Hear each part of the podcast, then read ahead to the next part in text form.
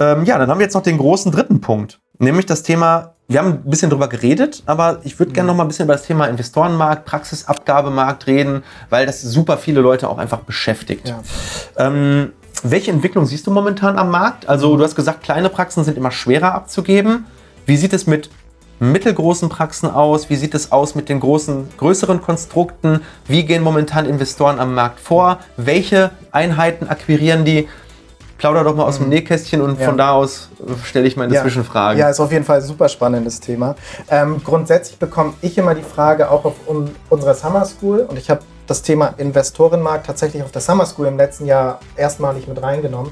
Ist der Regular ja, ist der In Investorenmarkt so rum eine Bedrohung für den Regular Market? Ja, also für den normalen Zahnarztmarkt in der klassischen Abgabe Zahnarzt zu Zahnarzt. Ja, und da würde ich auf jeden Fall, um das gleich vorwegzunehmen, sagen, nein, das ist er nicht, weil für den Investor sind erstmal, wenn überhaupt, drei bis fünf Prozent der Zahnarztpraxen, die wir am Markt haben. Ja, und wir haben derzeit circa 40, 45.000 Praxen. Mhm. Davon drei bis fünf Prozent. Habe jetzt keinen Taschenrechner dabei. 1200. 1500, Irgendwie 1500 2000, sind interessant, ne? Ir- Irgendwie so. Ja, diese Zahnarztpraxen sind interessant.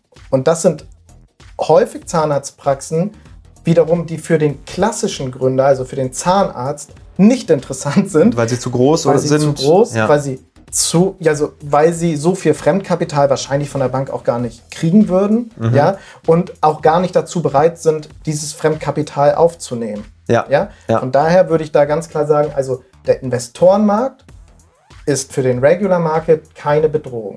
Mhm. Es kommt schon mal vor. Theorie. Das hatten wir auch schon bei Opti, ja, so dass für eine Praxis sich sowohl Gründer als auch Investor interessiert haben. Und am Ende war der Investor natürlich monetär gesehen viel, viel stärker, als es der Gründer war. Also wirklich viel, viel stärker. Man kann ja, Ja, mal so sagen, ja. klassische Abgabe, ja, so Faustformel für euch, wenn ihr irgendwie ohne lange Praxisbewertungen und Gutachten, Faustformel Praxiswert klassisch, ja, so, so wie in der klassischen Methode der Praxiswert ermittelt wird, ist immer Jahresüberschuss mal 1,5. 1,3 bis 1,8. Also Ir- ir- kurzes Tutorial. Ja. Es gibt äh, Praxisüberschuss, kann man grob sagen, ist das EBITDA. Ja, das heißt ähm, grob. Ja, das heißt der Gewinn, der in der Praxis überbleibt nach St- Steuern und ähm, ähm, Abgaben, ne? mehr oder weniger. Ähm, du kannst es auch vorher sehen, aber das ist ja im, im Prinzip nur die Brutto-Netto-Betrachtung. Ne? Also Christian, äh, berechnest du den Kaufpreis in Brutto, meistens machst du es ja in Brutto, dann muss der Abgeber den halt versteuern. Ja. Ähm, das heißt, wenn die Praxis, sagen wir mal, 500.000 Euro Gewinn hätte Ja. äh, und du zahlst 1,5-faches EBIT, dann würde die, der Kaufpreis für diese Praxis 750.000 Euro betragen. Genau, Ne? ir irgendwie so. Wenn, werden Sie natürlich gestern drei neue Cerex gekauft haben, wird der Substanzwert ein bisschen Genau, der höher sein, immaterielle Wert äh, dann noch ist mal ein bisschen höher gesetzt. Genau, dann ne? ist es vielleicht ein bisschen höher. Also Ja, wie viel Abschreibung habe ich noch drauf, beziehungsweise Genau. wie, wie äh, ja, also genau, wobei, wenn man noch mal einen Schritt, ja, so, wenn die Gründer sich da draußen irgendwie eine Praxis bewerten lassen, dann ist es ja immer tatsächlich nach der modifizierten Ertragswertmethode. Und da berechnest du ja nicht auf Basis EBIT oder EBITDA, sondern da geht es dann ja, nach standardisierten ja, Berechnungsverfahren. wobei das, noch mal- Verfahren, ich glaube, das, das, Das- wird an, an Bedeutung zunehmend verlieren. Glaube ich auch. Glaube ich auch. Aber tatsächlich kommt es, äh, und wir machen das bei Opti ja seit 2006, Praxisbewertung. Ja. Es kommt dem klassischen Markt noch sehr, sehr nah. Also wir haben bei Opti Ja. schon eine hohe Trefferquote, was un unsere Praxisbewertungen angeht, Ja. wo sich dann Abgeber und Gründer einigen. Ja, okay. Das ist ja auch äh, das Entscheidende. Was, äh, was ist es wert? Ja, es ist genau. genau das wert, Also- was jemand anderes dafür bereit ist zu bezahlen. Genau. Und Ne? ähm, das ist ja Praxisbewertung auch spannend. ist. Es gibt ja von der Ärztekammer Umsatz mit äh, Ärztekammermethode, Umsatzmethode, einfache Ertragswert und was weiß ich, was es da so alles gibt. Ja, ähm, aber tatsächlich ist es ja relevant, was bekomme ich als Abgeber am Ende dafür. Und wenn ich als Abgeber zum Steuerberater gehe und sage, mach mir mal eine Praxisbewertung, lieber Steuerberater, mit dem ich schon seit 30 Jahren Ja. ähm, ähm, zu, zusammenarbeite, erlebe ich es häufig, dass dort ähm, Gefälligkeitsgutachten oder jetzt nicht auf den Steuerberater, sondern auch vielleicht Depot Ja. oder Freund. In welchem Interesse handelt jetzt gerade der Gutachter? Ne? So, ja. Genau, Bringt aber, aber- alles nichts, wenn der andere nicht bereit ist, das zu bezahlen. Genau, und der Ne? Investor, der geht eben auf diese zwei Kennzahlen, die du gerade angesprochen hast, also EBIT, also das operative Ergebnis vor Steuern und Finanzierungskosten, Genau. oder EBITDA, das operative Ergebnis vor Steuern, Finanzen und Abschreibung. Richtig. Ja, auf diesen beiden Kennzahlen. Und das ist eigentlich der Hauptgrund, warum der Investor deutlich mehr bezahlt für eine Zahnarztpraxis, aber, aber wir haben die Faustformel noch gar nicht erwähnt. Doch, Genau. ein- 1,5. Genau, bis aber du warst gerade dabei, da sind wir ein bisschen abgeglitten. den, bei größeren ja, Konstrukten ja, okay. ist, Und bei ne? größeren Konstrukten, ja, so wenn der, Kla wenn der klassische Gründer 1,5 bis 1,8 vielleicht zahlt, ja, vielleicht auch Ja. nur 1,3, weil es wirklich eine Alterspraxis ist, dann zahlt der Investor ja je nach Übergang wo der alte Inhaber drinne bleibt, um den Übergang gut zu begleiten. Darüber können wir ja gleich nochmal sprechen. Ja. Aber so circa fünf bis sieben. Vielleicht auch mal ein Achter, wenn es ein richtig Genau, und da gibt es ja ein paar Faktoren, die das einfach beeinflussen. Ja. Ne? Das heißt, ähm, sag mir doch mal die Faktoren, die es positiv beeinflussen. Also das EBIT, das Multiple, äh, das EBIT, äh, je nachdem, wie viel Geld du verdienst, natürlich, aber das Multiple, was be äh, Investoren Ja. bereit sind zu bezahlen. Was sind positive Faktoren? positiv ist die Übergangszeit des, des Inhabers. Also wie lange ist der noch operativ tätig? Genau. Und in welchem Ausmaße? Genau. Ja. Dann, die Höhe des EBITDAs generell. Ja. Ja, so eine 200.000 Euro EBITDA-Praxis ist Ja. für den Investor nicht so wichtig, als wenn es eine, eine Million. Das liegt aber an dem Faktor, wie groß ist der Einfluss des Inhabers überhaupt auf den Umsatz noch wahrscheinlich. Ne? Nee, Und wie gut, wie gut sind die Prozesse, sag ich mal. äh, Also wie, die Praxis hat schon bewiesen, dass sie eine gewisse Größe überschreiten kann, ohne in der Profitabilität runterzugehen. Beziehungsweise, oder sie ist vielleicht sogar Mhm. runtergegangen, aber jetzt ist man an dem Punkt, wo man weiß, okay, das schwankt nicht mehr groß nach oben und unten, oder? Das ist ein Sicherheitsaspekt, ne? Nee, es ist einfach ähm, Oder einfach Dealgröße, die Dealgröße, müssen sich nicht Dealgröße. so damit der, befassen. Der, der Investor hat ja von, beziehungsweise Due Diligence muss nicht so oft gemacht Genau, werden. also, Okay. also, also die Gruppe, die in Deutschland diese jeweilige Praxis dann kauft, hat ja vom Investor, der dahinter ist und die Ja. Praxis dann letztlich Ja. bezahlt, Vorgaben, Jahresvorgaben. Ja. Hey, liebe Zahnarztkette, ihr kauft mir für so und so viel Millionen, so und so viel Millionen Praxisumsatz Ja, okay. und Praxis E- EBITDA. Deswegen haben die Investoren grundsätzlich, also überspitzt gesagt jetzt, Massenrabatt. So. mehr Lust auf mehr EBITDA, Ja, ja. obwohl sie es mittlerweile geschickt machen, weil sie wissen, eine große Praxis mit viel EBITDA hat natürlich ein höheres Klumpenrisiko, Ja, nicht zu funktionieren. Wenn Ja. dieser Standort floppt, habe ich als Investor echt ein Problem, als wenn eine 250.000 Praxis. Äh, Das ist wie beim Immobilien investieren. Genau, ne? Das heißt, genau. du fängst mit Einfamilienhäusern an oder mit, mit Eigentumswohnungen, dann irgendwann Einfamilienhäuser, dann Mehrfamilienhäuser und irgendwann kaufst du dir irgendwelche Bürokomplexe. Genau. Das heißt, du versuchst wie ein Casino eigentlich das Klumpenrisiko zu reduzieren, Zum- indem ja. du sagst, im Verhältnis zu meinem Gesamtportfolio Ja. darf eine Einzelpraxis nicht mehr als 5, 8 Prozent ausmachen. Das heißt, je größer das Konstrukt ist, also das Investorenkonstrukt, Mhm. umso eher werden die natürlich sagen, äh, wir trauen uns jetzt an alle Praxen Genau. dran. Ne? Genau, genau. Also Übergangszeit, Dealgröße, du hast es gesagt. Dealgröße, genau. Im, Im Allgemeinen. Dann natürlich auch irgendwo ähm, Standort. Ja, so Zahnarztpraxis. Hat die Zahnarztpraxis Erweiterungsfläche? Kann ich hier weiter ausbauen? Ja, ja. ja. Oder bin ich hier auf fünf, sechs Zimmern beschränkt? Also Standortfaktoren eigentlich, Standortfaktoren, ne? Ähm, genau. Skalierungsmöglichkeiten im, Generell, im Skalierungsmöglichkeiten für die Gruppe. Ja, also hat die Gruppe vielleicht in dieser Stadt schon eine Zahnarztpraxis, wo man Synergien nutzen kann, beispielsweise einen Generalisten und jetzt kaufe ich den Spezialisten. Aha. Synergieeffekte, ja, das ist eigentlich das vierte. Genau, das ist das vierte.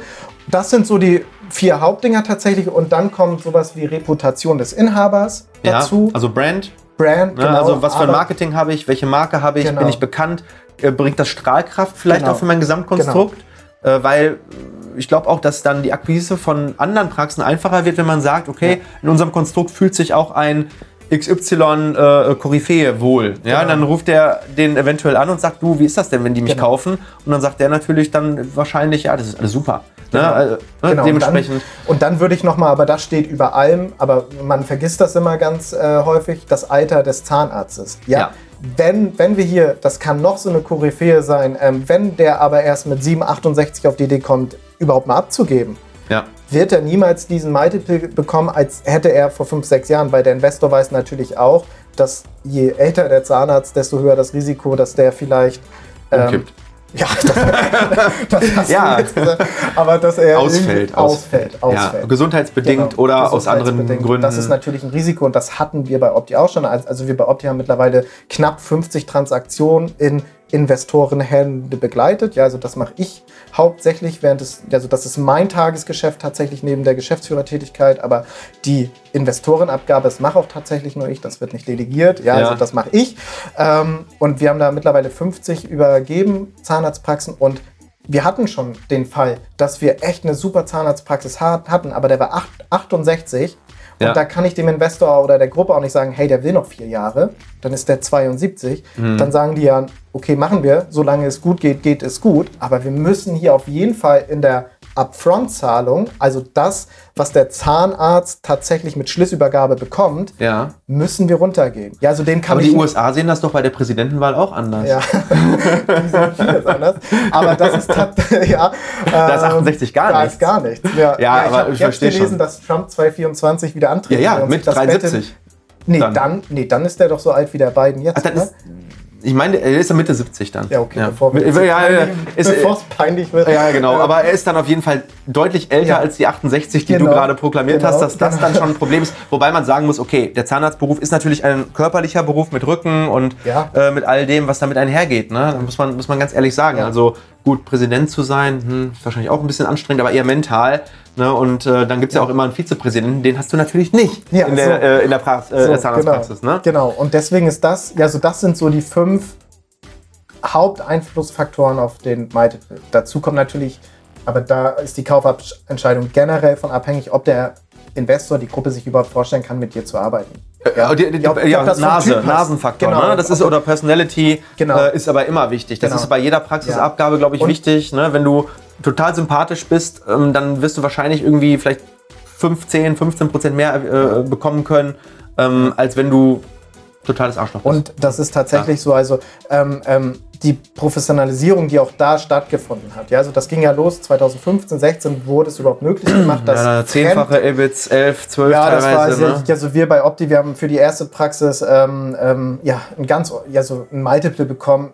Das, das würde heute keiner mehr zahlen. Weil da, damals die mit den Marktannahmen in den Markt gegangen sind aus der ganz normalen, ähm, aus dem ganz normalen Investment. Ne? Wenn ich jetzt ein Software-as-a-Service-Unternehmen kaufe Genau, oder da sind ja auch diese Multiples von 15, 20 völlig normal. Genau, oder am, im DAX, ne, die KG, KGVs, daran haben die sich so ein bisschen orientiert und sind dann natürlich ziemlich ähm, blöd auf die Nase geflogen, Ja, teilweise. das war ein Punkt und ich glaube, genau, Un Unwissenheit war einfach ein großer Punkt. Ja, also das ist ja auch der Grund, warum die Gruppen, die vor allem 15, 16 dann auch angefangen haben, dass es die gar nicht mehr gibt, ja. jetzt schon mittlerweile aufgekauft Weil da, wurden da oder einfach natürlich mit, ne, das äh, äh, Multiple Genau, sozusagen. ne? ja, also, also die ersten Investoren, die haben es ja tatsächlich so gemacht, die haben eine Zahnarztpraxis gekauft. Erste, was sie gemacht haben, ist Praxisschild oben abgehangen und die Software gewechselt. Ja, also zwei Faktoren, die man auf jeden Fall. ja. äh, Ein Change-Prozess und die Brand aufgegeben. Ja, ja, so auch an die Gründer da draußen, wenn ihr die Zahnarztpraxis übernehmt und der hat eine Software eingesetzt, die für euch nicht weiter tragbar ist, ihr wollt mit was anderem, nicht am ersten Tag. Ja, also nicht Frau Schmidt, die schon 30 Jahre in der Praxis ist, irgendwie Ja. überfordern, oh, Ja. jetzt kommt der Neue und macht direkt so ein. Ja. Also damit lasse ich mir Zeit. Genau das haben eben die, die, ja, die Gruppen, die haben eine Zahnarztpraxis gekauft, wollten dann dem Alpha-Tier, ja, also das ist ja ganz oft so, dass dort Alpha-Tiere dann irgendwie als Inhaber drinne sind, Ja. dann erstmal erzählen, wie sie eine Zahnarztpraxis zu führen haben ja. wo sie ihm ein Jahr vorher aber erzählt haben, wie geil er doch ist, um die Praxis dann zu bekommen. Und das Ja. Erste, was sie machen, ist Software umstellen, Schild abhängen und generell, was weiß ich, Schichtsystem und was weiß ich. Ja, also Ja. das war der Hauptgrund, weswegen viele Investoren sich selber vom Markt genommen haben. Aber die Gruppen, würde ich jetzt mal sagen, diese fünf, sechs Gruppen, die wir jetzt aktiv am Markt haben, ja, die auch groß sind, die alle irgendwas zwischen 70 und 90 Zahnarztpraxen haben, oder auch vielleicht kleinere, die jetzt erst im letzten Jahr in den Markt gekommen sind, ja, ähm, die machen das weitaus geschickter. Ja, also ich habe noch Also die sind here to stay, sagst du, ja? ja, ja, also ich, ja, so ob die selber, ich bin da selber so ein bisschen 2017, 18 reingeschlittert ja, in diesen Markt. Uns hat Ja. damals die erste Praxis aus Köln angerufen und hat gesagt, wir haben hier so ein Schreiben, und das kann man ja, glaube ich, sagen, von, Col von Kolosseum bekommen. Hatte ich auch bekommen. Ja? Ja, ja. Ja, so, ich, Kolosseum, hm, schon mal gehört, gelesen, das war ja dann in der ZM, aber so richtig, was die da machen, ehrlich gesagt, wusste ich das nicht. Ja?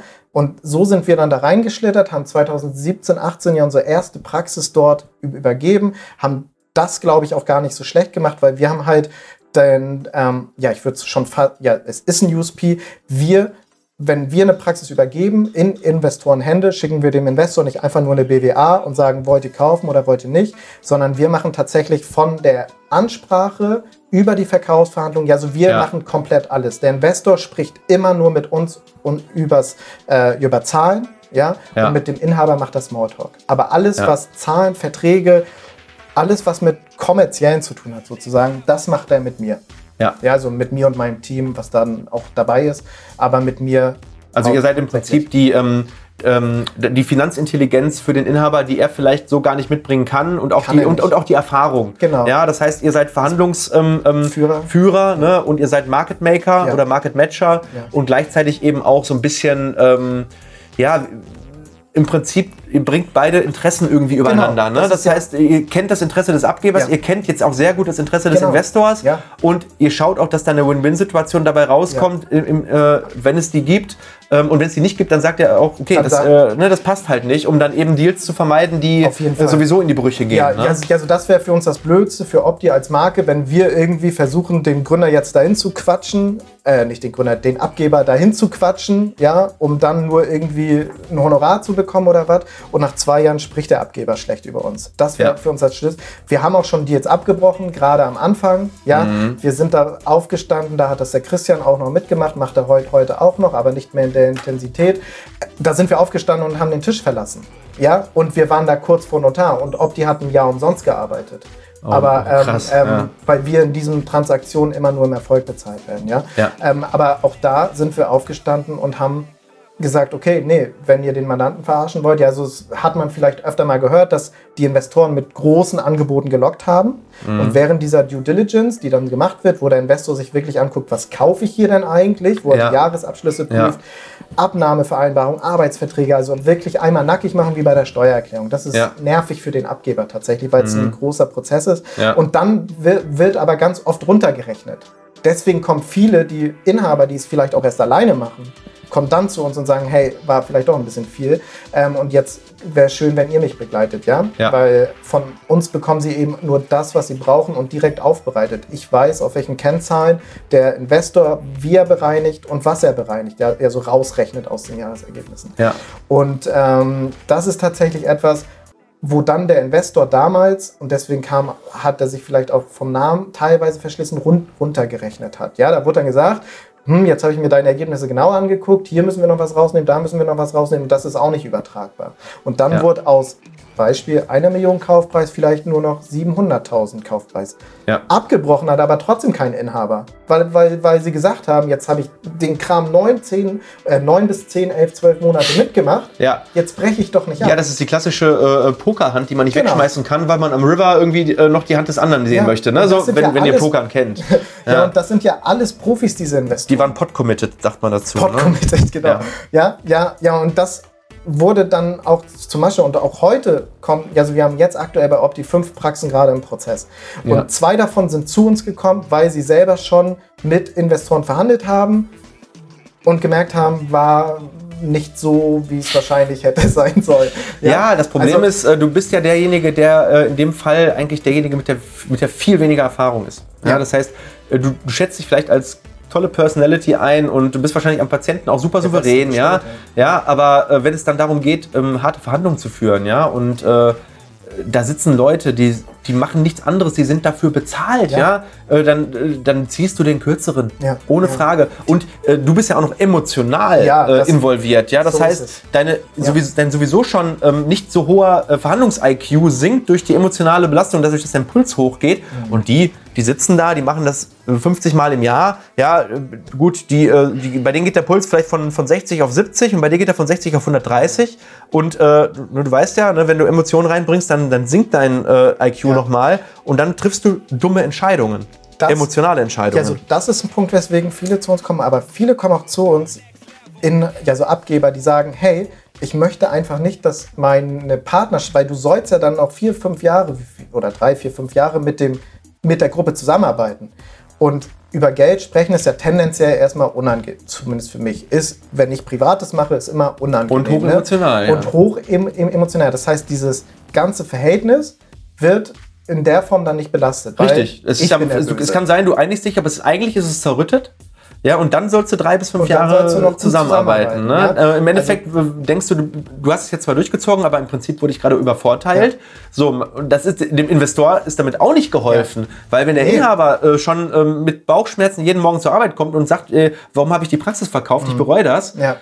ja. äh, ganz, ganz Ja. böse, ganz Wobei, böse. da wirklich mal die Lanze zu brechen, ja, so zumindest mit den Gruppen, mit denen wir in der Vergangenheit Transaktionen gemacht haben, das sind die vier, fünf großen, sind Ja. das, das ist schon wirklich sehr, sehr fair abgelaufen. Ja, also Ja. ich habe auch von keiner Transaktion jetzt gehört, die wir begleitet haben, von den Abgebern. Was habt ihr denn hier gemacht? So, ja, also ich habe noch nie eine Beschwerde. Ja, so irgendwas ist immer blöd.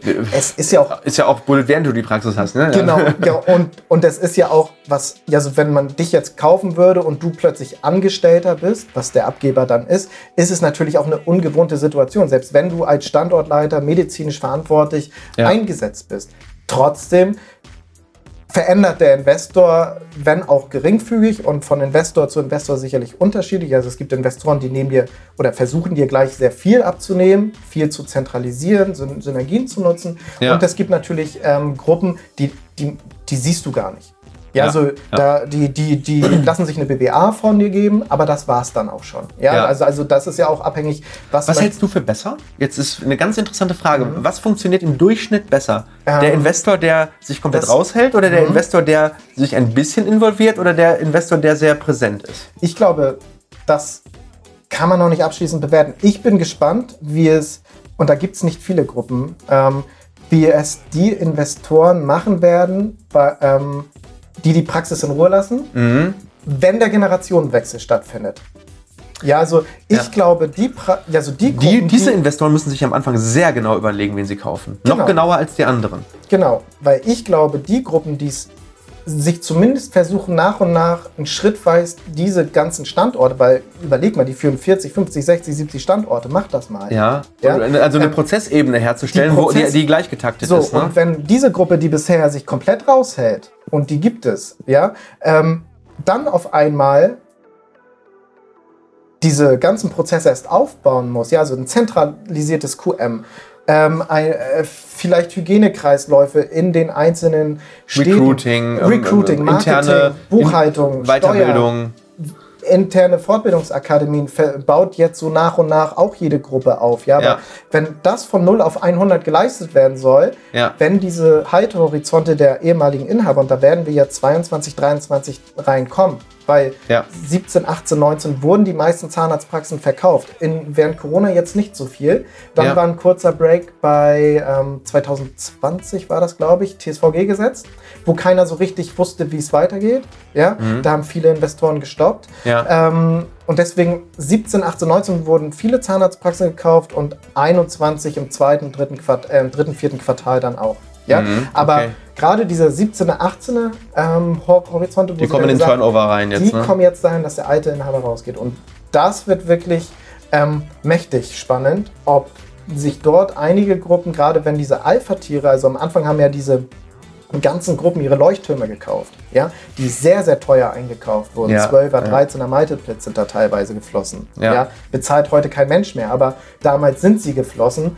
Wenn da der Übergang, also da bin ich wirklich gespannt und zu deiner Frage, ich glaube, na, ja, so konkret, ich glaube, die Gruppen, die damit anfangen, bestimmte Dinge jetzt schon zu zentralisieren oder zumindest mit der Praxis darauf hinzuarbeiten, hey, dein QM zentralisieren wir digital komplett, ähm, die Buchhaltung, die Steuer, das Marketing, ganz wichtig, ja, also die werden es, glaube ich, einfacher haben, den Generationswechsel gut zu bestreiten, als die, die da sich noch komplett raushalten. Interessant. Ja, ich würde sagen, das war ein richtig, richtig geiles Interview, wo auch einfach unfassbar viele Themen drin waren. Ja. Ich weiß gar nicht, wie lange wir jetzt geredet haben. Ich glaube, das war äh, locker über eine Stunde. ähm, aber das war es wert. Also ich glaube, wer, wer hier nicht eine Menge rauszieht als Inhaber, als, als angestellter Zahnarzt, als potenzieller Neugründer oder auch als äh, Patient, ja, zu sehen, was passiert denn gerade so am Markt? Warum verändern sich denn gerade die Zahnarztpraxen Ja. so und warum gibt es immer mehr große Zahnarztpraxen? Ist ja auch einer der Gründe, wo, warum wir vielleicht unsere Zahnklinik bauen, Mhm. äh, um eben diesem Bedarf auch gerecht zu werden.